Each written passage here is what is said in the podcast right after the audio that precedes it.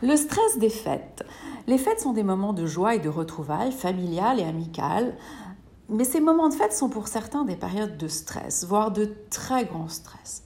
Stress d'avoir à faire face au jugement des autres de la famille, stress en pensant au bilan de l'année écoulée avec des engagements peu ou pas respectés. Parlons d'abord de ces moments avec la famille, face aux autres, ces soirées interminables où vous vous dites mais qu'est-ce que je fais là?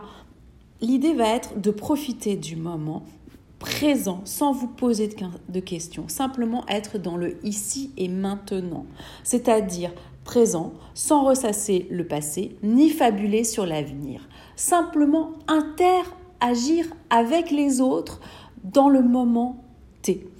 Après, pour ce qui est euh, des engagements, euh, certains n'ont pas été tenus tout simplement parce que vous n'avez pas eu le temps et d'autres sûrement parce que vous avez peur, peur de l'échec. Posez-vous cette simple question. Qu'est-ce que vous feriez de différent si vous n'aviez pas peur de l'échec?